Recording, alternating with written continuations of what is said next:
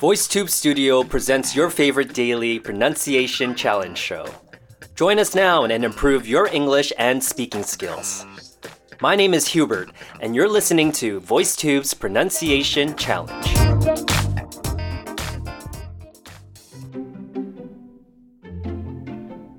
The world isn't perfect, but it's there for us, doing the best it can. That's what makes it so damn beautiful. Roy Mustang, Fullmetal Alchemist.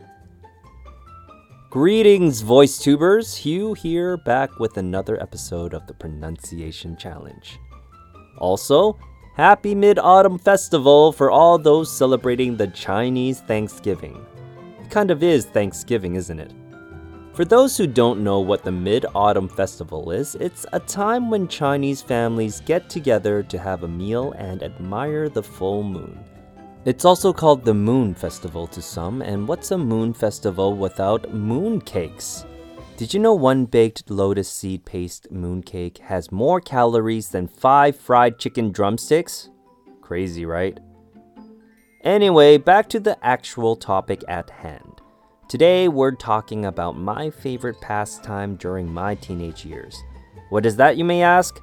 Well, that'll have to be watching anime.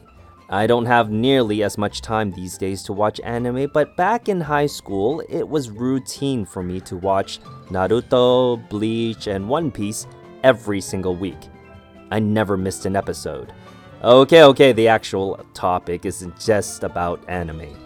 It's about Netflix using anime to win against Disney Plus. Can they actually beat Disney? Let's find out after the featured sentence. Today's featured sentence Working conditions in the anime industry can be strenuous with long hours and slim margins. I'll say that again. Working conditions in the anime industry can be strenuous with long hours and slim margins.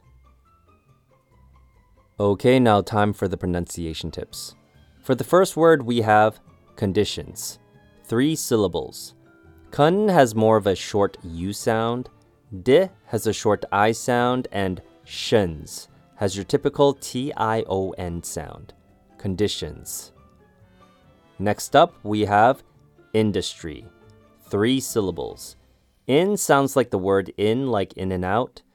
Dus has a short U sound, and tree sounds like the word tree, industry. Lastly, we have strenuous, three syllables. Stre has a short E sound, U just sounds like the letter U, and is sounds like the word is, strenuous. Moving on to vocabulary. The first word is industry. Definition the companies and activities involved in the process of producing goods for sale, especially in a factory or special area. Used in a sentence, you could say, I finally got into the film industry. Next word, strenuous. Definition needing or using a lot of physical or mental effort or energy. Used in a sentence, you could say, You should avoid strenuous exercise right after eating. And lastly, margins. Definition the profit made on a product or service. Used in a sentence, you could say, the profit margins are really thin working in the restaurant industry. So, what do I think about the situation between Netflix and Disney? Well, if I had to choose between anime or some Disney cartoons, then it's anime every time. I never really had interest in Western cartoons, anyways. The only Western cartoons I really enjoyed watching were Spider Man and Batman, the animated series. Classics. Besides that, I would much rather watch classic animes such as Ranma, City Hunter, and good old Dragon Ball Z. I used to get made fun of for watching anime growing up in Canada. It's funny how most people here enjoy anime more now. I always knew anime was great. The Western world was just slow to catch up. How can you go wrong?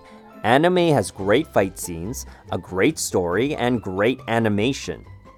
Anyways, I can go on all day about this topic, so I should end it here. Make sure to get those recordings in if you haven't done so already. Looking forward to hearing your recordings. Actually, listen, you know.